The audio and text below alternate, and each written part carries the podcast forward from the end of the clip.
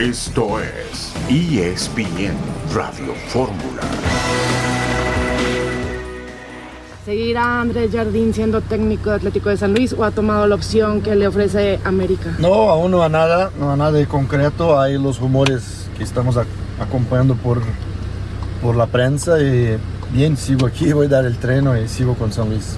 ¿Le han dicho algo de acá de la directiva también? No, no, aún por encuentro rumores, vamos a ver, tal vez hoy para, podemos haber alguna novedad. Creo que hay algo porque está muy fuerte la, todas las noticias, más en este momento nada de concreto. Pero ante el acercamiento que ha tenido la directiva americanista con usted y ya también con la directiva Atlético de San Luis, ¿a usted sí le llama, por supuesto, la atención de dirigir a un equipo como Club América? No, claro que sí, son los grandes equipos, respetamos mucho, pero en este momento realmente nada de concreto. Profe, por último, ¿qué pasa por tu cabeza? en estos momentos? Por enquanto el tren de, de ahorita que tenemos, tenemos que, que, seguir trabajando aquí, estamos trabajando fuerte para la pretemporada, estamos fuertes y, por enquanto es esto que está en André, ¿a ti te comentaron algo de tu cláusula de rescisión y todas o sea, las peticiones que hay para que puedas salir del equipo? Sí, hay una cláusula, claro que sí, está escrito y cuanto a esto no, no hay ninguna, ningún tipo de duda. Entonces, por el momento sigue en pie André Jardín en la pretemporada del Atlético de San Luis. Sí, muchas gracias. Muy cordial, muy educado, sin entrarle al toro, el señor Jardiné, que es el nuevo técnico del América. Y es un hecho que Jardiné, que era cauto, es el nuevo técnico de las Águilas del América. Un saludo en este jueves 15 de junio de 2023. Estamos aquí en esta emisión multimedia de ESPN Radio Fórmula. Rafael Puente, buenas tardes. Hola, ¿qué tal, Beto? Buenas tardes, Héctor, y toda la gente que nos escucha a través de Radio Fórmula. Bueno, pues sí, ya es un hecho. Y me parece que fue pensante y fue eh, a lo mejor demasiado paciente o pasiva. La directiva de la América tenía que haberle hecho antes, porque así como para los americanistas creo que deben de ver con buenos ojos esta decisión, para la gente de San Luis, pues no deja de ser un problemón, porque se quedan sin técnico, están en plena pretemporada. Habrá que ver a quién le dan las riendas del equipo, que no va a ser fácil. Él estaba muy identificado con el plantel, con jugadores que él llevó, algunos, un par de ellos brasileños, un venezolano, pero jugadores que estaban muy, muy, muy a gusto con la dirección técnica de Jardinet y va a ser un golpe para San Luis fuerte. Pero bueno, Así se las gastan en el fútbol, no solo mexicano, ¿eh? en el fútbol mundial. Están las famosas cláusulas de rescisión. Y bueno, pues a la América la contratación de Jardine, al margen de su contrato, pues le cuesta dos millones de dólares. Dos millones de dólares, efectivamente. Doria y Aguirre finalmente no se van a quedar en el equipo de Cruz Azul. Jesús Corona se va de la máquina cementera. Mauricio Imay estará reportando desde Las Vegas con respecto al partido de esta noche contra Estados Unidos. Héctor Huerta, buenas tardes. Hola, ¿cómo estás, Beto? Un abrazo para ti, otro para Rafa. Pues lo de Jardiné llama mucho la atención, Beto, porque sí, bien lo dice Rafa, tuvieron 20 días para pagar la cláusula de rescisión antes y en cuanto se fue el Tano, bueno, vente Jardiné al día siguiente, ¿no? Que tenerlo entrenando ahorita en la mañana, vente rápido en un avión en la tarde para que mañana te vayas a Estados Unidos con el plantel. Esto, es, esto de andar así a las prisas al cuarto para las 12, solamente habla de una directiva que no lo planeó bien todo, Beto, que no tuvo plan A, no tuvo plan B, no tuvo plan C. Eh, se ve la desorganización y bueno, el, no haber hablado con el Tan Ortiz a tiempo le cuesta a la directiva dos millones de dólares que van a tener que pagarle a San Luis en abonitos, lo que tú quieras, pero le van a tener que pagar dos millones de dólares. Y del cuerpo técnico que tenía en San Luis, Andrés Suárez Jardín tiene a Gustavo José da Silva, que es su auxiliar, y a Mario Felipe Pérez Jr., que es su preparador físico. Ellos tres vienen a integrar el América y no tenía auxiliares mexicanos, así que San Luis vamos a ver en qué problema se mete ahorita para nombrar a su técnico también. Correcto, el equipo de España derrota a Italia dos goles por uno en la Liga de Naciones el día de hoy. Ya terminó el partido. Pino y José Lu marcan los goles de España. Volveremos enseguida.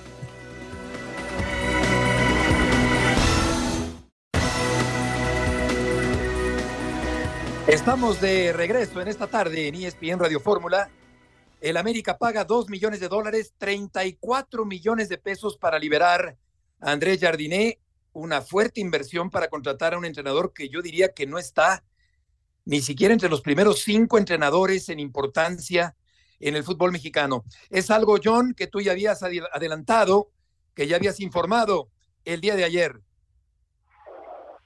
Hola Beto, Héctor, Rafa, un saludo, sí, en el transcurso de, de este día no he visto redes sociales, pero este jueves se va a hacer oficial que el América tiene nuevo técnico, Andrés Jardiné de San Luis. Eh, era una opción, creo que eh, sigue con la velita esperando a ver si lo van a regresar a, US Soccer. Y a final de cuentas, pues, eh, se deciden por Jardiné, Beto, yo creo que hubo tres o cuatro opciones anteriores, a final de cuentas no, no se aterrizaron, les gustó su modo de trabajar, lo que logró en Olímpicos con Brasil, y quizás no sea el candidato número uno, pero ya el América tiene técnico, Andrés Jardiné de San Luis, eh, en cualquier momento lo van a hacer oficial este jueves. Yo creo que el 13 de mayo, que fue el día del partido entre San Luis de América en la cancha del Estadio Azteca, ese día el América tomó nota de la forma en que salió respondón el equipo de San Luis con un planteamiento audaz, Héctor, y un mes después se convierte Jardiné en el técnico del América. Sí, sí, Beto, yo le preguntaría a John, oye John, eh, ¿estás enterado si, si traerá algún jugador? Porque evidentemente al América le falta eh, centrales y tiene Onaí Bilbao el San Luis y tal vez como salió Pedro Aquino a Santos, probablemente un volante de contención y tiene a Rodrigo Dourado, un brasileño que fue campeón olímpico con él y era, era su pieza angular en el equipo. Y también Vitiño, que es un extremo muy rápido, que podría servir también en los contragolpes. ¿Tú tienes eh, información, John, de que vaya a traer algún jugador de San Luis en el paquete? No. Hola, Héctor, un abrazo. No, no específicamente de nombres, pero sé que él tiene una idea de jugadores y y no me sorprendería. Eh, no, no, sé exactamente a quién va a traer. También se ha hablado que si César Montes, que defendió su equipo, lo quiere el América. Buscan un 9 para suplir a, a, Viñas, que se va a León. Entonces, pues yo creo que ese es el proceso. Seguramente cuando lo contactaron, porque hay que recordar que Jardiné vino a México, estaba la prensa y dijo, no, no, vengo a ver otras cosas. No, venía a ver a la América, a ver si aterrizaron la posibilidad. Quiero pensar que le van a traer gente, pues es lógico. ¿Quién te gusta el fútbol mexicano? ¿Quién quieres? Y te lo traigo, ¿no? Eh, específicamente no, pero prometo prometo dar lata y escarbar. Ahora sí que eh, ayer lo, lo que nos confirmaban, confirmaban al 100% es que habían llegado a un acuerdo, que hubo una buena negociación con el San Luis, es decir, no no le arrebataron nada a nadie. Yo creo que al San Luis esos dos millones de dólares le caen excelente para su nómina, ¿no? Claro, y fue muy, muy elegante, políticamente correcto. Jardinet preguntaban por el América y él todavía estaba o está en el equipo de San Luis. Oye, John, y gente como Cervantes o como Raúl Rodrigo Lara, eventualmente podrían formar parte del eh, cuerpo técnico del América para el próximo torneo. Pues, pues, hay que ver quién pone. Yo creo que Jardinet traerá su equipo de trabajo, ¿no? Yo creo que más o menos como tienen estructurado las inferiores, ver quién, por ahí había alguien en la, en la, en la sub-18 que se llevó el Tano Ortiz, pero así que dijeras van a traer gente de, del pasado americanista, yo no he escuchado eso, yo creo que es más bien qué quiere Andrés Jardiné y acomodar a lo que él está cómodo, ¿no? Correcto, John, pues hay que anotarte otra primicia. Beto, sí, Rafa. Hola, Rafa. A ver, permítanme, ¿qué tal? ¿Cómo estás, John? Nada más les voy a comentar algo. Cuando Jardiné tomó San Luis, el que había quedado como interino en la destitución del técnico anterior fue Rafa Fernández, que dirigió al San Luis en el Estadio Azteca contra el América y vencieron al América de Solari. Sí, sí, cierto. Creo que de Solari. Espérame. Y poco tiempo después lo separó del cuerpo técnico Jardiné. O sea, no lo quiso. Hoy en día, Rafa Fernández es el técnico de los Venados de Yucatán. Ok. lado porque fue separado del cuerpo técnico por Jardiné. O sea que yo creo que no va a ser tan sencillo que América le ponga a algún auxiliar mexicano. Él trae a Gustavo José da Silva, eh, él es de Río de Janeiro, es su auxiliar principal, y el preparador físico es Mario Felipe Pérez Jr., que también es brasileño.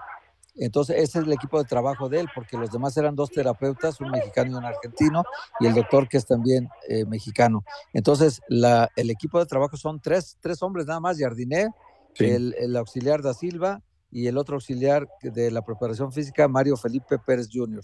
Eh, ese es el equipo de trabajo. Y la directiva de la América, según entiendo, Rafa y John, Beto, sí tiene pretensión de, de tener auxiliares institucionales.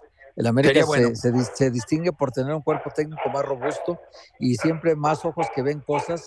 Es importante, ¿no? Porque este equipo de, de tres trabajadores en un equipo de fútbol ya es muy pequeño. Hoy trabajan muchos más adentro de un equipo. Sí, seis, siete pues, fácilmente. ese, ese siete, ocho trabajan alrededor del técnico para que observen cosas. Imagínate si el Piojo Herrera tenía 15 en su cuerpo técnico y metieron nueve extranjeros contra el Atlas en una semifinal y, se- les fue a todos. Increíble. Imagínate, Sí. eh, con tantos ojos que ven, a veces pasan cosas que, que te hacen cometer un error y perder en la, en la mesa un Así es, partido que así en la es. cancha estabas ganando, ¿verdad? John, muchas gracias por tu aportación Beto, del día de hoy. Ah, ah, nomás les digo, les digo algo rápido. eh, se cayó la transacción entre Cruz Azul y Santos. Mateus Doria y el Mudo Aguirre no van a Cruz Azul, regresan a Ay, la ¿qué pasó, comarca. A mí lo que me dicen Increíble. los enredos, la, la manera de operar de Cruz Azul, intereses y todo el mundo opinando y jalando y dando. Lo que sí me confirmaron hoy es que el Mudo Aguirre y Matías Doria regresan a Santos, no llegaron a un acuerdo. El Tuca debe de estar púrico. Pero No, eso es está algo que una fuente, una fuente muy programa, ¿eh? cercana al Tuca me dice que el Tuca está que se lo lleva el tren con estas dos contrataciones que se cayeron. John, muchas gracias y un abrazo. Sí. Un abrazo. Buenas tardes, César, gusto en saludarte.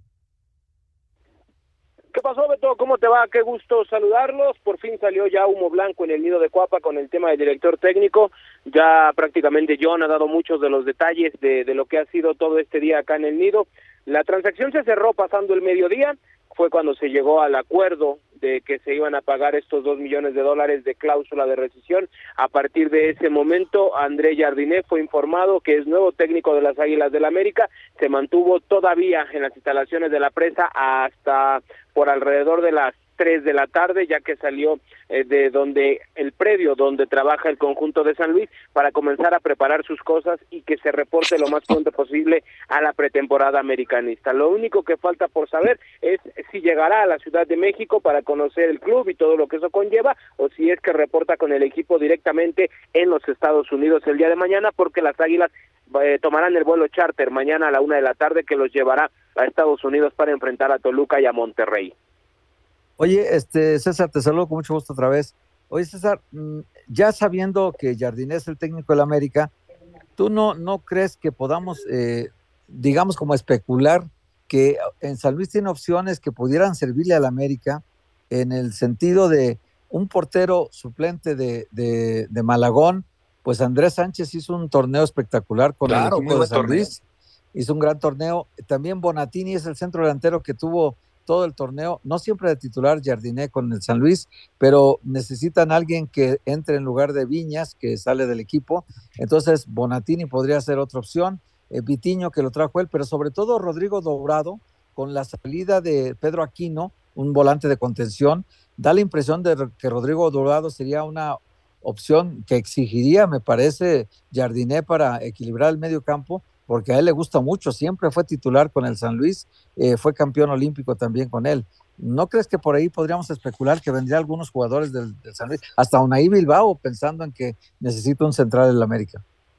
¿Cómo estás, Héctor? Qué gusto saludarte de nueva cuenta. Mira, la información que yo tengo es que una de las condiciones que puso San Luis para dejar salir al técnico es que no se viniera la desbandada de jugadores, que no se llevara a nadie del primer plantel del conjunto potosino. Hay que recordar que faltan 15 días solamente para que comience Sí, el próximo torneo. cerca. Entonces, una de las condiciones que habría puesto el San Luis es la de sí me aviento el tiro de que se vaya mi técnico a 15 días de que inicie el torneo, pero no se lleven a más jugadores, no me desmantelen al equipo. Si se va Jardinés será solamente con su auxiliar, con su preparador físico, pero no se va a llevar elementos de la primera plantilla. Esa es una de las condiciones que ha puesto el conjunto de San Luis para realizar toda esta operación. A partir de ahí, entonces, seguramente se buscarán reforzar ciertas posiciones al interior del América, pero lo más probable es que tengan que voltear a otro lado que no sea el Atlético de San Luis.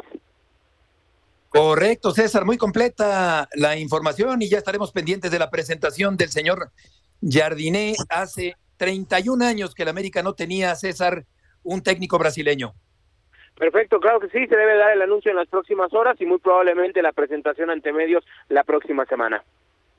Que te vaya muy bien, César. Gracias por la información.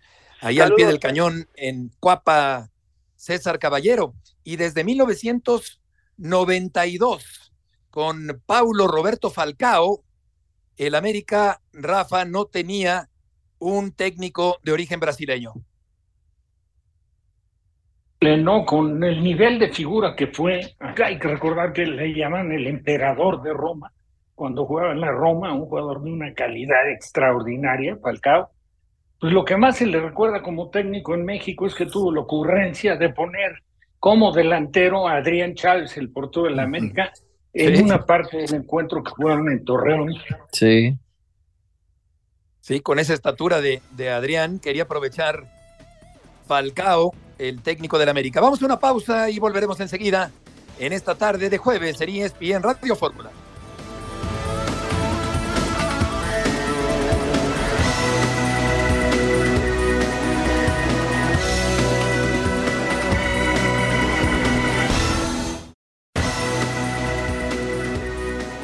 De regreso en esta tarde, Puente, Huerta y Murrieta en la emisión multimedia de ESPN Radio Fórmula.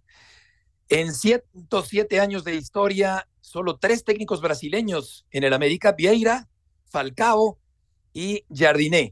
Y allá en San Luis, el equipo tunero Karen se queda descobijado.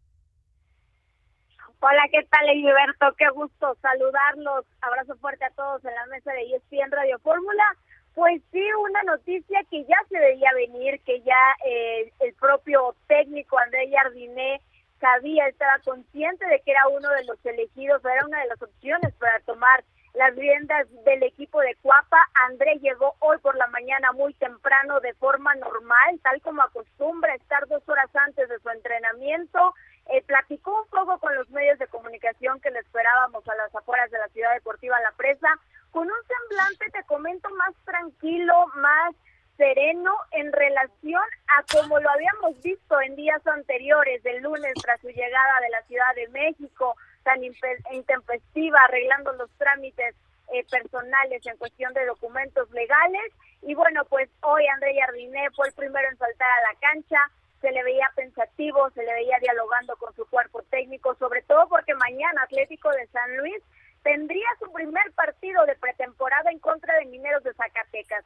Es uno de los detalles que falta afinar quién es el que se hará cargo del equipo potosino, porque recordemos que también el director técnico de la Sub-23, Rafael Fernández, ha dejado la institución, así como el director técnico de la Sub-18. En este momento no hay una estratega institucional que sea a cargo del Atlético de San Luis para esta temporada, para este partido amistoso. Y bueno, se estaría considerando a Gustavo Leal, auxiliar técnico de André Jardiné, que lo acompañará desde luego en esta aventura por el equipo azul crema, que provisionalmente tome las riendas del equipo potosino para enfrentar este compromiso en contra de Mineros de Zacatecas. Hola Karen, ¿cómo estás? Te saludo con mucho gusto. Oye Karen, eh, para que no le pase a San Luis lo que le pasó a la América, ahí los encargados de inteligencia deportiva ya tendrán algunos nombres aparte de, de Gustavo Leal que nos dices que, que, podría ser interino, pero también se iría con Jardinel América. Pero ¿en quién están pensando? ¿En qué técnico? ¿Sabes tú algo de eso? Sí, mi querido Héctor, qué gusto saludarte. El nombre que suena principalmente es el de Jaime Lozano. Jaime Lozano ya tenía un acercamiento, incluso estuvo en la baraja de, de opciones antes de que André Jardiné llegara a tomar las riendas del equipo potosino se habló con Jaime Lozano, sin embargo, en su momento el Jimmy estaba interesado por tener este esta oportunidad en selección mexicana. No se dan las cosas con Jaime, Jaime acepta la propuesta del Necaxa y puede ser una de las opciones que Atlético de San Luis tenga contemplada para reemplazar al, al medallista olímpico en Tokio 2020, André Jardiné, que también les platico que la primera institución que pisó el brasileño a su llegada a México fue precisamente Cuapa. André estuvo en el, el primer partido en el que estuvo en, el fútbol mexicano desde el palco, fue precisamente en el Estadio Azteca y el último encuentro que dirigió el Atlético de San Luis fue casualmente en contra de las Águilas del la América. Oye, en la pandemia, eh, yo recuerdo que el señor Marrero decía que el San Luis se había convertido en un serio problema económico para el Atlético de Madrid. En este sentido, eh, Karen, eh, preguntarte si el Atlético de Madrid sigue gestionando a este equipo potosino del fútbol mexicano y qué tanto habrá tomado la decisión de liberar a Jardiné para que se vaya a la América el día de hoy. Algunas cuestiones económicas eh, sí se manejan por parte del Atlético de Madrid, sobre todo en cuestión de presupuestos, no tanto deportivos, pero sí administrativos. Hoy el Atlético de San Luis ya tiene una autosuficiencia económica que le ha permitido que le ha permitido eh, manejarse en, en, números negros después de esta de este pago de la multa por el tema porcentual en 2021 y bueno pues pudimos constatar también que Atlético de Madrid dio su piso bueno para que André Jardiné salga a, a las Águilas del la América se convierte en el nuevo estratega. Y recordar también esta redituable inversión que ha tenido el equipo colchonero aquí en México, ¿no? La venta de Nicolás Ibáñez, la venta de Germán Berterame y ahora esta cláusula de rescisión que ascenderá a dos millones de dólares aproximadamente, algo que estarían negociando, que se negoció con el conjunto que, como bien lo decía César Caballero, no incluiría esta desbancada que tanto temía la directiva del Atlético de San Luis de jugadores que André Jardine trajo, del perfil que él trajo, que propuso y que posteriormente tuvieran la posibilidad de ir al equipo de Coapa. Fíjate, aquí somos tan malinchistas que al San Luis le ponen aquí el uniforme del Atlético de Madrid. Es como si eh, Jesús Martínez compra el Oviedo y, e impusiera el uniforme del Pachuca para el Oviedo, ¿verdad? Pues eso no va a pasar porque hay tradiciones, pero aquí somos extremadamente malinchistas. Karen, muchas gracias por eh, la información. Abrazo fuerte a todos. Buenas tardes. Igualmente, 34 millones de pesos para liberar a Jardiné y Mau, te saludamos con mucho gusto eh, con la información de Diego Coca. Eh, yo creo que decía yo que el San Luis se queda descobijado sin el entrenador y también siento que se descobijó un poco Coca, aunque es muy sincero, pero se descobija un poco cuando hace la declaración con respecto a que hay quienes quieren que se vaya de la selección mexicana. Gusto en saludarte.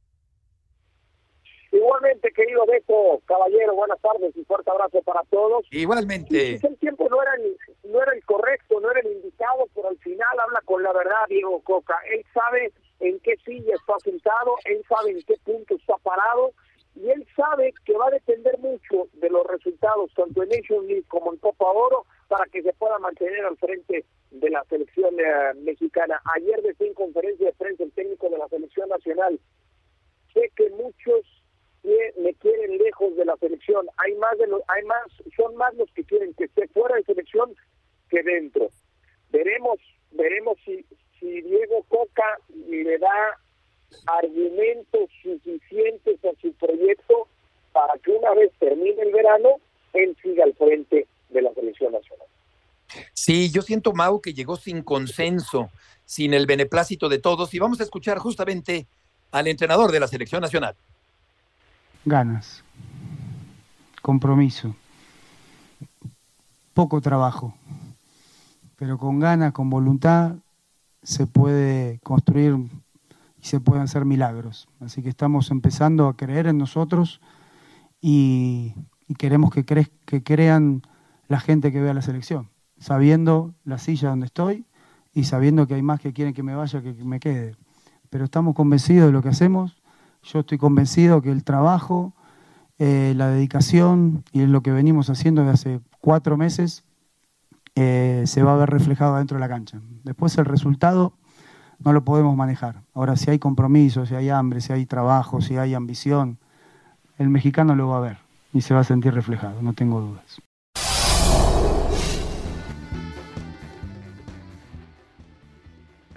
Héctor. Hola, Mau. Te saludo con mucho gusto. Oye, Mau, eh, una pregunta. Ya, ya lo comentábamos en Fútbol Picante hace rato, pero te, te quiero reiterar la pregunta. Eh, no se refiere en particular a periodistas, ni se refiere a, a, a, gente externa que no tenga una cierta influencia en el fútbol, se refiere al entorno interior, pues se refiere a lo que declaró Jesús Martínez de que su puesto no está seguro, que va a ser evaluado, a lo que Juan Carlos Rodríguez también dijo de que siendo él el, ahora el nuevo comisionado del fútbol mexicano, digamos el jefe de todos, ahora pues habla también de que van a evaluar eh, en 60 días su trabajo de Coca. ¿A ellos no les mandaría el mensaje? ¿No sería para ellos el mensaje?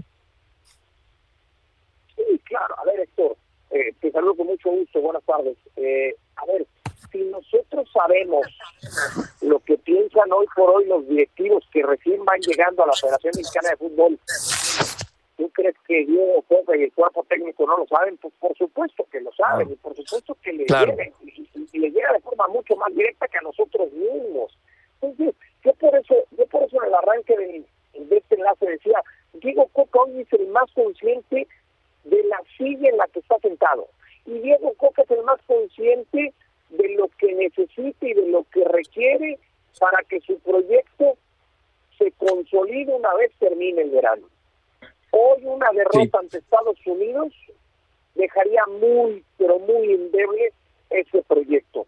Y se volvería un verano sumamente pesado para el técnico de la selección nacional, para el director de selecciones nacionales Rodrigo Ares de Parga y para el director deportivo eh, Willy Lavino, porque sería otra vez perder contra Estados Unidos y sería otra vez quedar eliminado de la Nations League en esta ocasión en semifinal. Con Gerardo Martino por lo menos quedaron eliminados en una final, ahora sería quedarse Ah. en una semifinal.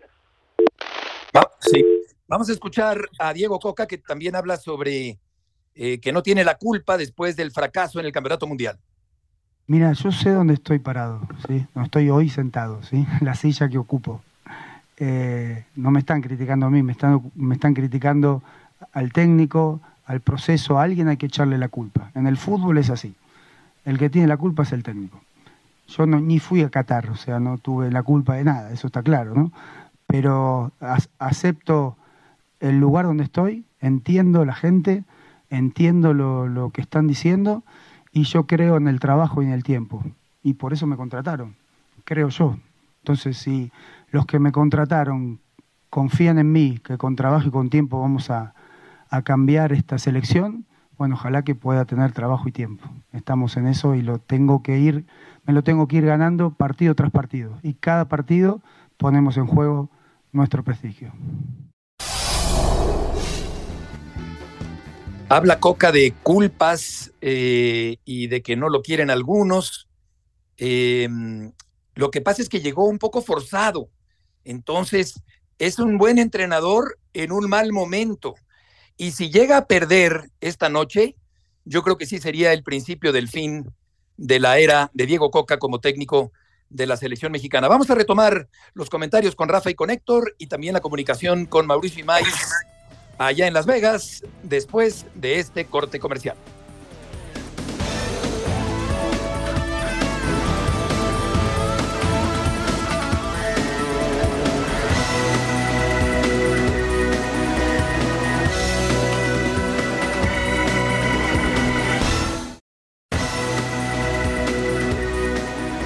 De regreso con Mauricio Imay en Las Vegas. Mau, ¿está confirmado que Martín arrancará el partido esta noche contra Estados Unidos? Sí, Beto, sí, sí, Henry va a ser el, el delantero titular. Me parece que el factor, el factor para para considerar a Henry como delantero titular, sabiendo Diego Coca del buen momento que atraviesa Santiago Jiménez y de lo parejo que fue la competencia, de acuerdo a lo que me dicen, entrenamiento tras entrenamiento a lo largo de la semana, eh, Henry Martín quizá sacó ventaja en términos de, experiencia, sabiendo la importancia de lo que va a ser el partido de hoy. Pero hace ratito aquí en el hotel de concentración alguien me decía, quédate tranquilo que vas a ver hoy a los dos. Hoy los dos van a tener minutos. Es cierto que Henry va a arrancar, pero Santi va a tener una buena cantidad de minutos. Guillermo Ochoa en la puerta, confirmándote ya el 11. César Montes con Israel Reyes y Víctor Guzmán, los tres centrales. Los laterales, Jesús Gallardo y Jorge Sánchez. En medio campo, Edson Álvarez con Luis Chávez. y en aparato ofensivo, por izquierda Orbelín, por derecha Antuna y como centro delantero Henry Martín. Oye, Mau, te saludo con mucho gusto. Oye, Mau, ¿no es muy parecido este parado de equipo con el que tenía en el Atlas, que fue bicampeón? Lo que pasa es que si no mal recuerdo, en Atlas era 5-3-2, ¿no, eh, Héctor? Hablando de un dibujo táctico. Y, y, y, lo que pretende hoy es ser un 3-4-3, sobre todo en fase ofensiva.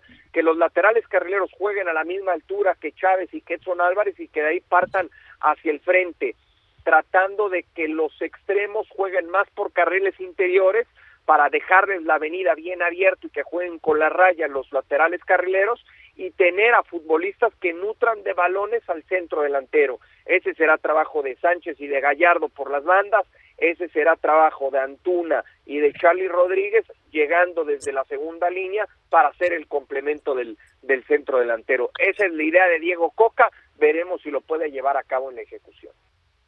Mao, muchas gracias por eh, la información. Un placer como siempre, caballero. Les mando un fuerte abrazo. Igualmente, Mau, que te vaya muy bien. Rafa, tenemos ahí la alineación del equipo mexicano, otra vez con una línea de cinco para el partido de hoy contra Estados Unidos. Sí, que bueno, mucho se ha dado a criticar, ¿no? La línea de cinco, quien domina y tiene los jugadores con las características, es una, la verdad es un, es un parado que, que bien utilizado termina por ser muy ofensivo, muy agresivo. Ahora todo depende de, de eh, el comportamiento de los jugadores ya en el momento de, de tomar las decisiones, ¿no? Eh, yo creo que eso puede en algún momento eh, darle beneficio, en este caso al equipo mexicano, pero, pero de no de no aplicarse adecuadamente, pues sí te puede meter en problemas. Yo creo que la línea de tres, de tres siempre, siempre tiene que aparecer si el equipo rival te ataca con dos nueves. La puedes conformar o metiendo un lateral o trabajando con el contención que se meta y que esté jugando de entrada y salida dependiendo cuál sea la postura del nueve más retrasado del equipo rival. Pero bueno, pues habrá que ver, ¿no? Habrá que ver. Es una interrogación lo de México. Si uno lo ve en cuanto a las figuras que eligió para este partido, uno dice, bueno, pues sí le veo potencial al equipo mexicano, pero vamos a ver qué tan efectivo es, porque no lo ha sido en los partidos anteriores. Contra Sobre todo que ahora hay titulares en la alineación mexicana de hoy. Por, por, eso, sí, titular y otros que están peleando por la titularidad, ¿no? O sea, tampoco podemos decir que hay una gran diferencia entre los llamados titulares y los no titulares. Estamos hablando de jugadores de selección. Hay unos que han ganado el ser los elegidos, el que tengan el privilegio, pero los otros tienen que estar en camino de que si flaquea un poco el, el que está en el lugar, eh, pues tratar de, arrebatar, de arrebatarle la titularidad. Entonces, yo, yo creo que todo esto es interesante en una competencia interna, ¿no? Como debe de ser en cualquier equipo y ni se diga en selección. A lo mejor en selección, un poco con, con el inconveniente de que no trabajas con la regularidad que trabajas en el equipo donde juegas, ¿no? Ahí estás más compenetrado. Pero también la selección te ofrece algo, algo diferente. El vestir la camiseta de la selección ya es, ya, ya es otro Así es. Ahora la renovación ya está en marcha. ¿no? ¿no? Oye, Rafa, la, la, renovación de equipo ya está en marcha. Hay seis que fueron titulares con Martino mucho tiempo y que ya no están.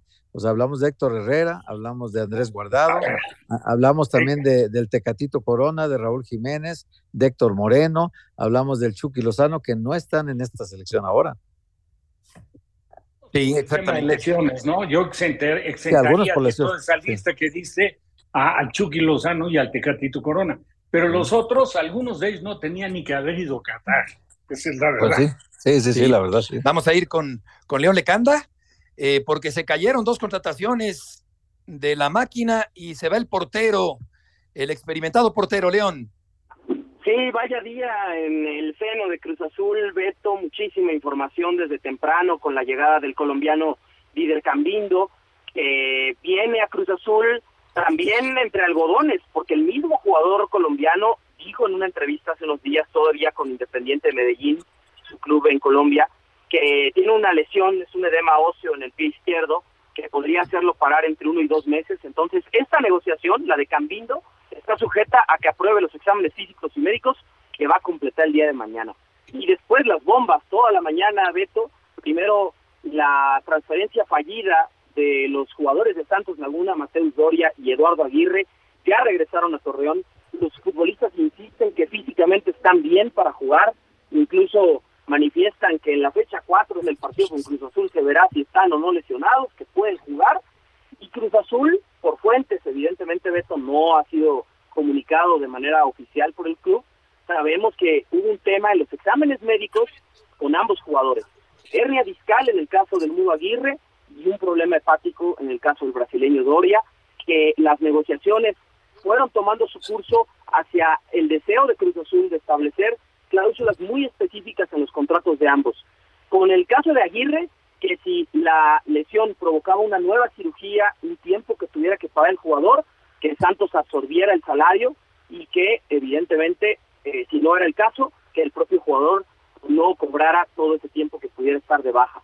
Y en el caso de Doria, esto lo que me dicen las fuentes es que la cláusula que quería establecer Cruzul es o bien que Santos pagara el salario si tuviera alguna un problema derivado de este tema hepático del que salió en los estudios médicos y que si no era el caso, que si Santos no quería, que entonces redujera y ocurría cualquier incidente en los primeros seis meses, que se redujera el costo de la transferencia para Cruz Azul.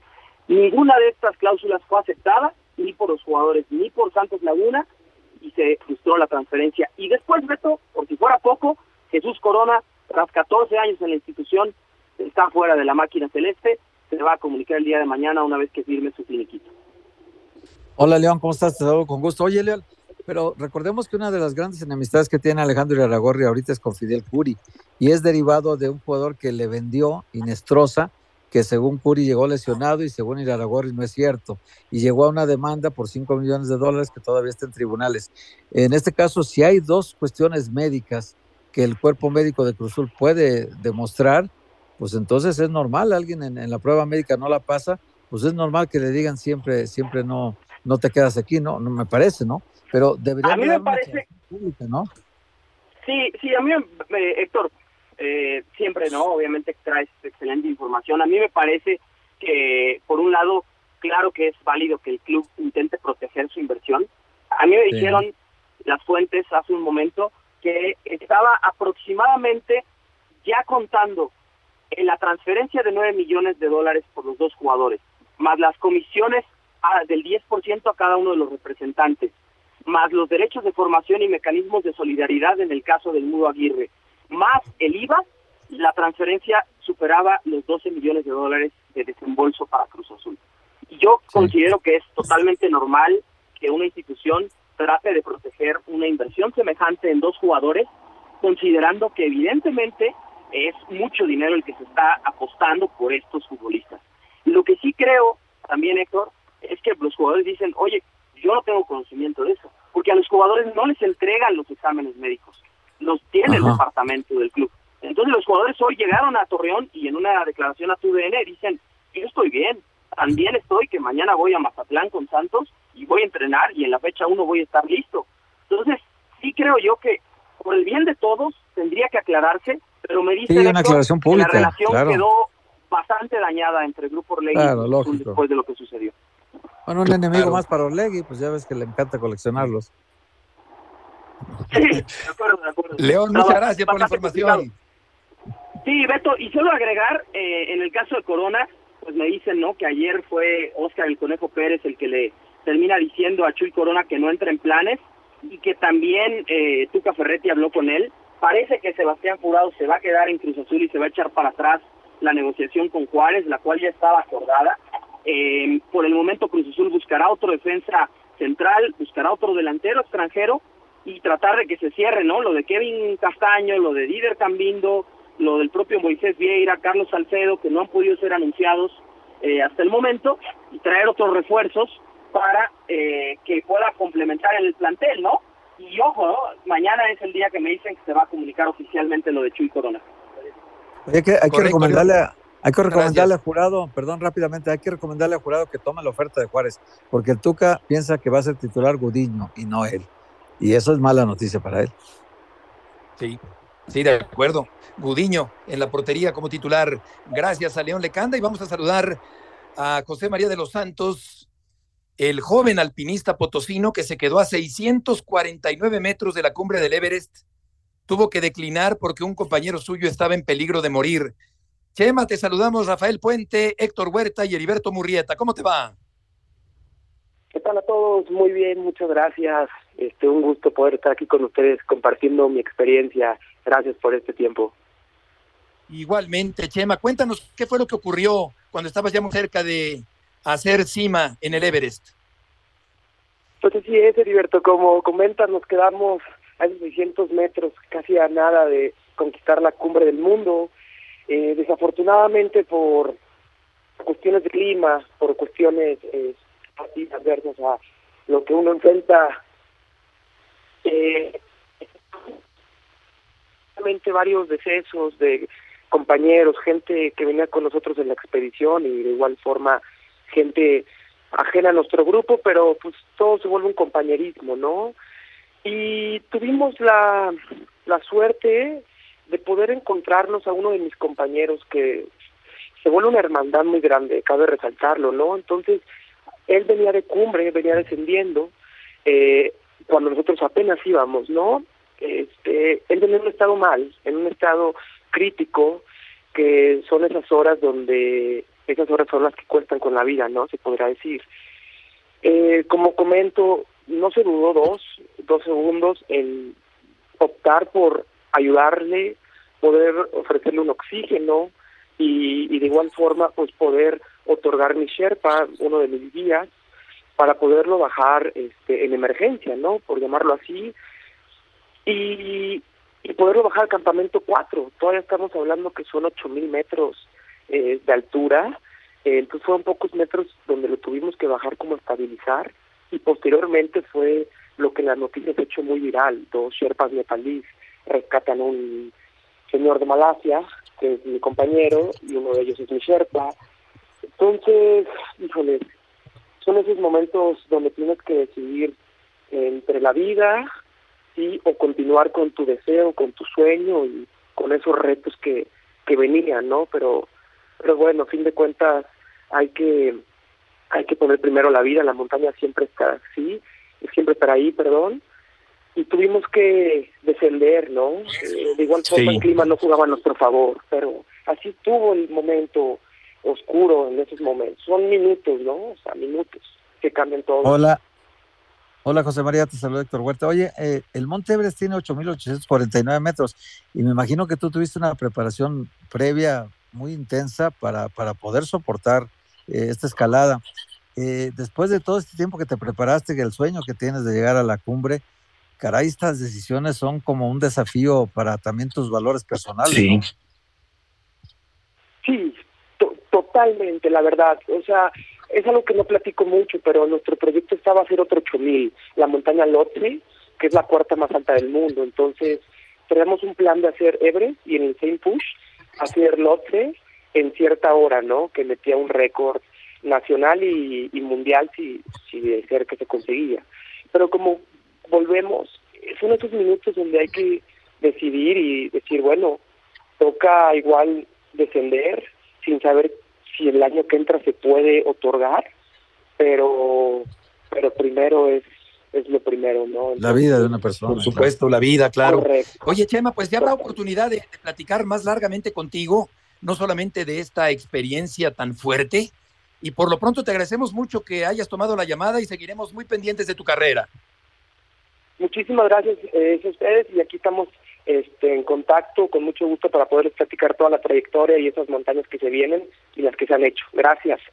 Perfecto, Chema. A ti que te vaya muy bien, José María de los Santos. En el gotero del fútbol internacional, Messi anota su gol más rápido a los 79 segundos frente a Australia. Canadá enfrenta a Panamá. Este partido es más temprano que el de México-Estados Unidos. El Salvador es goleado 6-0 por Japón de cara a la Copa Oro 2023. Keylor Navas peligra para la Copa Oro 2023 por lesión con el equipo de Costa Rica. Vinicius presidirá el Comité Antirracismo de la FIFA. La Premier iniciará el viernes 11 de agosto. Bellingham es presentado con el conjunto del Real Madrid y quieren a Mbappé como compañero.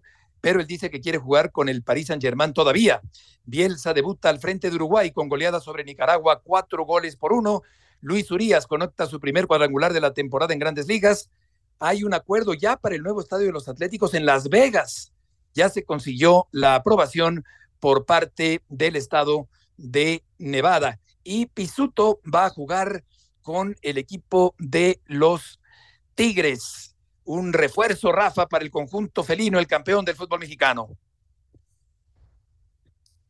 Pachuca, lo recuerdo muy bien, tuvo un problema, una lesión que, que creo ya que, debutó, Rafa. Sí, ya que debutó justamente. Y, y, y, bueno, pues interrumpió de alguna forma su carrera. Estuvo, eh, estuvo en, Portu en, Portugal y estuvo, si mal no recuerdo, creo que en, en Francia también. En Francia. En Francia también, claro. Lo, lo, la, la participación que tuvo fue poca. Y bueno, pues ahora siendo un chico con un potencial, por sí mostró un buen potencial en Pachuca, ¿eh? y se veía que, que tenía empaque y que tenía temperamento, carácter físico para, para encarar el compromiso de ir a Europa. Y ahora pues trata de aprovecharlo Tigres, ¿no? Tigres ve la opción de poderlo traer, el jugador regresa. Siempre será una pena, ¿no? Que regresen jugadores mexicanos que tanto cuesta que puedan aparecer en Europa y que vengan de regreso, pero en el caso de él, pues ojalá tenga la oportunidad. No es igual que lo de Laines, Laines sí la tuvo y también se vino abajo una operación, él sí tuvo más participación. Nos vamos, Rafa. En España, sí, como en, como en Portugal, pero bueno, ya están en México, ojalá tengan suerte este piso. mañana en el torneo de Tulón, México Sub-23 juega contra Francia, semifinales del torneo con la narración de Jesús Humberto López y los comentarios de Mario Carrillo y España va a la final de la Nations League el día de hoy. Gracias por acompañarnos en el programa y hasta mañana.